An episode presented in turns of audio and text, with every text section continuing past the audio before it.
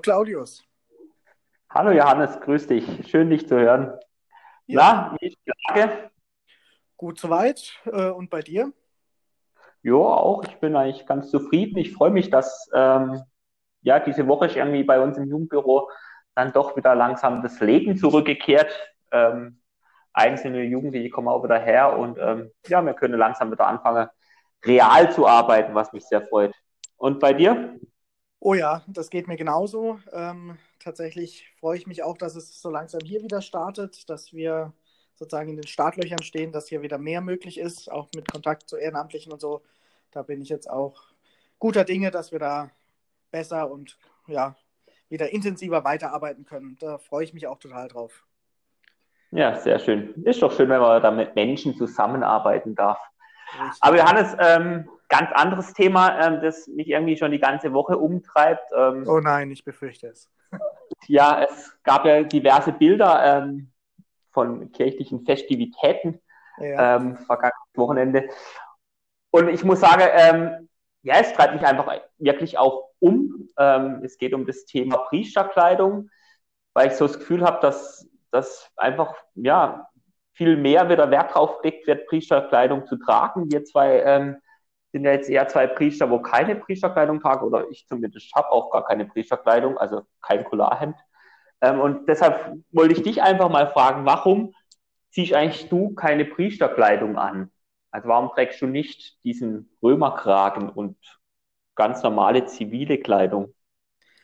Ja, also das hat, glaube ich, verschiedene Gründe. Zum einen ist es tatsächlich so, dass ich aus der Kindheit, Jugend nie einen Priester so erlebt habe mit Priesterkleidung und das auch als sehr äh, wohltuend empfunden habe, dass der nicht anders äh, sich angezogen hat im Alltag wie alle anderen und trotzdem wusste man ja, wer der Pfarrer ist und so. Und ähm, für mich war das auch immer abschreckend, wenn dann plötzlich ich irgendwo anders einen gesehen habe, der dann diese Priesterkleidung getragen hat. Das ist so das eine. Und zum anderen ist es für mich schon auch noch ein politisch, politisches äh, Statement, auch wenn es vielleicht heutzutage nicht mehr so krass ist wie in den vergangenen Jahrzehnten oder so. Aber trotzdem steht für mich diese Priesterkleidung eindeutig für so ein altes Gemeinde-, Pfarrer-, Kirchenbild und auch eher für eine konservativere Haltung. Da mögen Einzelne widersprechen oder das für sich anders sehen, aber für mich ist es tatsächlich so und das möchte ich selber für mich nicht und ich freue mich immer, wenn es andere auch so sehen und das auch nicht tragen. Und tatsächlich gibt es ja auch noch, ich sage mal in Anführungszeichen, Schlimmeres als nur das Collarhemd. Also da gibt es ja auch wieder ganz andere Tendenzen, dass man auch wieder die Sotane auspackt und so. Also da stellt sich mir dann schon die Frage, ähm, warum trage ich das? Muss, muss ich mich wirklich hinter einer Dienstkleidung verstecken oder was ist das dann? Also finde ich tatsächlich befremdlich und komisch und ich trage es auch nicht. Ich habe mir mal ein Collarhemd gekauft, für Fasnacht ist es manchmal ganz hilfreich oder zum Ausleihen, aber selber trage ich das so auch nicht. Ähm, bei dir ist es, glaube ich, ähnlich, oder?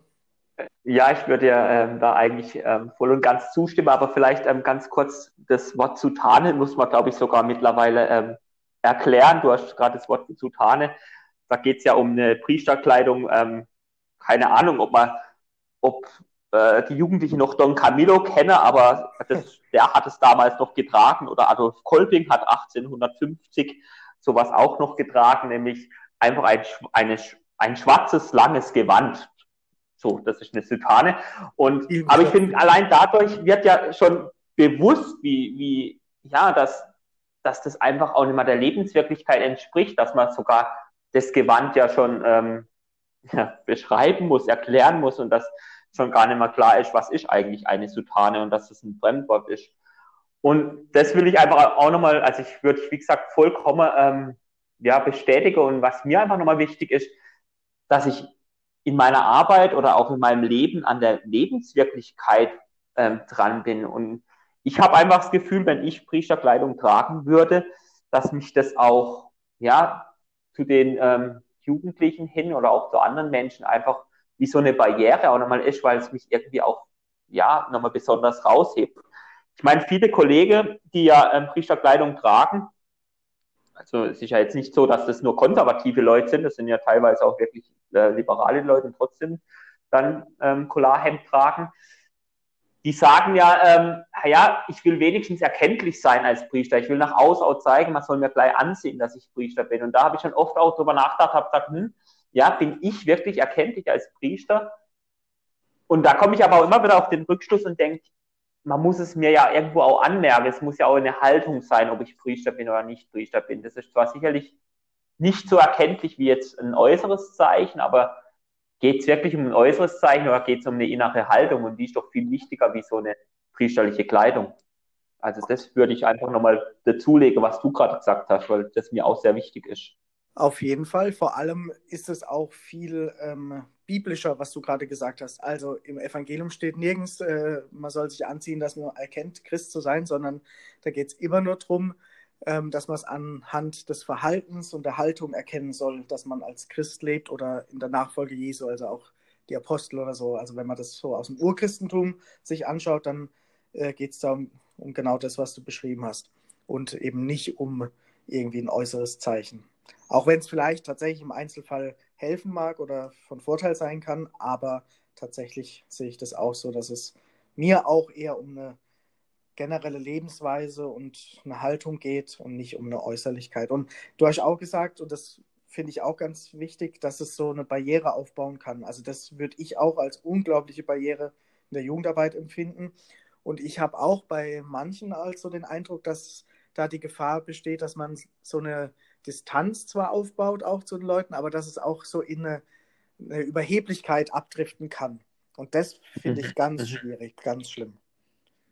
Ja, und eben warum ich jetzt auch diese Woche so viel darüber nachgedacht habe, ist wirklich auch so, dass mir irgendwie bewusst wurde ist, ja, dass, dass es sehr stark in eine, in eine andere Richtung reingeht und ja, wo mir nochmal bewusst wird, dass wir uns als, als Kirche, als, ja, nee, wirklich als Kirche, ich will jetzt nicht nur sagen als Priester, aber als Kirche, immer mehr auch eine Distanz zu den Menschen dadurch aufbauen, durch solche Äußerlichkeiten, ja. Also ich weiß noch gut, als 2011 der Papst nach Freiburg komme ist, du weißt ja auch noch, wie das war im Priesterseminar, als wir ähm, Benedikt zu Besuch hatten, weiß ich noch gut, ähm, wie damals die Diskussion war, dass unsere Vorsteher, also unsere, ähm, ja, die Hausleitung und die Menschen, die uns ausgebildet haben, dass die sich teilweise erstmal ein Priesterhemd kaufen mussten, weil sie sowas gar nicht im Schrank gehabt haben. Das war für die ja sogar was Neues, ja, das zu kaufen.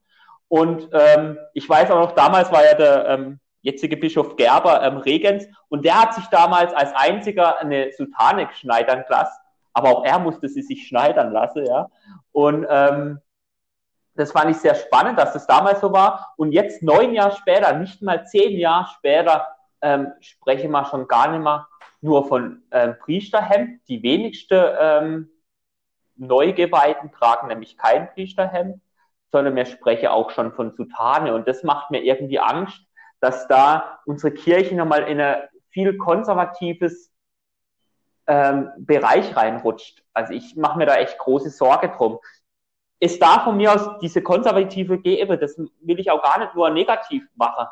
Aber ich habe so das Gefühl, dass dieser liberale Flügel, dass der immer kleiner wird und dass dadurch ein Ungleichgewicht in unserer Kirche stattfindet. Und das macht mir echt große Sorgen. Ja, auf jeden Fall. Uns ist ja schon auch bedenklich, dass man, also es ist vielleicht verständlich, aber trotzdem auch bedenklich, finde ich, dass man sich auch äh, eine Sutane oder Priesterhemden dann für so einen Anlass äh, besorgen muss, weil man nicht anders auftreten darf, wenn der Papst kommt oder so. Also das finde ich schon auch krass, aber gut, kann man noch drüber streiten. Aber es ist richtig, dass die große Tendenz mir auch mehr Sorgen macht. Und mir geht es aber auch so, wenn ich zum Beispiel im Fernsehen oder so in der Berichterstattung als mal Bilder von der Bischofskonferenz sehe oder von irgendwelchen großen Events, wo dann halt äh, aufgefahren wird an Kleidung, was man so hat und wo ich dann echt auch davor sitze und denke, ist das nicht weltfremd? Also wa was für ein krasser Gegensatz zu unserer heutigen Zeit und Welt ist es, wenn man ähm, sich überall mit irgendwelchen Kleidungsstücken bedeckt, behängt und also es ist schon zunehmend befremdlich, finde ich. Und tatsächlich ist es eher diese große Tendenz, die da in eine andere Richtung geht. Und ich glaube auch, dass das halt abschreckend ist für junge Leute, die vielleicht überlegen, ja, in der Kirche arbeiten prinzipiell, ja, coole Sache und gibt es ja auch unglaublich viele Möglichkeiten, aber wenn man dann eben diese Bilder sieht und diese Verhaltensweisen und Haltungen, die dahinter stehen, dann finde ich es doch schon auch sehr schwierig, überhaupt Werbung zu machen für kirchliche Berufe, oder? Da gebe ich, da ich dir vollkommen recht, ähm, weil ich eben auch, auch ähm, ja, immer so drüber nachdenke, ja, darf ich mich da wirklich auch frei entfalten oder werde ich gleich auch in der Ausbildung schon in so was Konservatives ähm, hineingedrückt? Und, aber nochmal was ganz anderes auch, einfach eine Erfahrung von mir, die ich nämlich, die mir gerade irgendwie kam. Ich glaube, wir meinen nämlich auch oft, oder vielleicht meinen viele in der Kirche auch oft, wir müssen das so tun. Ähm, wir müssen jetzt diese Kleidung anziehen, weil hier ist das so. Ich erinnere mich noch gut, wie ich vor zwei Jahren war glaube ich, in Israel war. Und einer meiner Teilnehmenden, der war im Ritterorden und wollte halt da ähm, dann zum Patriarchat von Jerusalem, um seine Muschel abzuholen. Das tun die da, die Ritter ja so. Und ich habe aber kein Priesterhemd dabei gehabt, weil ich ja keins hab. Und weiß noch aus der, ähm, aus der Bibelschule, dass der, der damalige Rektor da immer eins angehabt hat, obwohl er schon auch keins angehabt hat. Und ähm, habe so gedacht, hm, darf ich jetzt da hin oder darf ich da nicht hin? Wie mache ich das jetzt? Und habe einfach gesagt, ihr sagt da bitte nicht, dass ich Priester bin. Und ich weiß noch, wir waren dort und du kennst ja auch unseren Guide, ja. der Bassam. Im Bassam war das völlig wurscht, wie ich rumlaufe. Ich bin da in Schlapperhose und ähm, T-Shirt rumgelaufen. Und er hat erstmal im Patriarchat, hat er erstmal überall groß rumverzählt, ähm, übrigens, das ist äh, unser Priester aus Deutschland, das ist äh, Vater Claudius. Und ja, ich bin da völlig normal behandelt worden. Es war den Leuten völlig wurscht, ob ich jetzt Priesterhemd anhab oder nicht. Und ich habe mich nicht fehl am Platz gefühlt.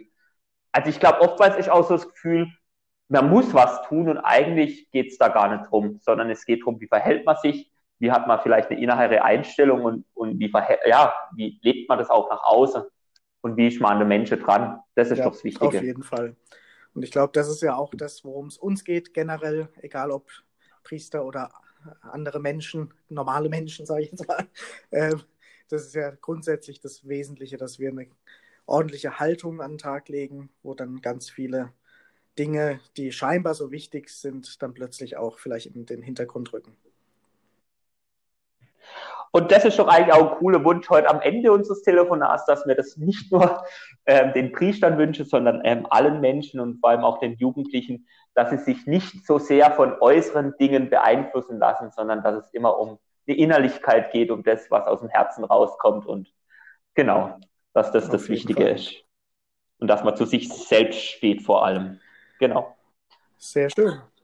Okay, Johannes, ich Jetzt sind wir schon ähm, deutlich über der Zeit. Wegen dem sollte man, glaube ich, langsam ähm, aufhören mit Telefonieren. Es war schön, dich mal wieder gehört zu haben und ich freue mich aufs nächste. Ganz genau. Dann mach's mal gut. Mach's auch gut. Ciao. Bis bald. Ciao.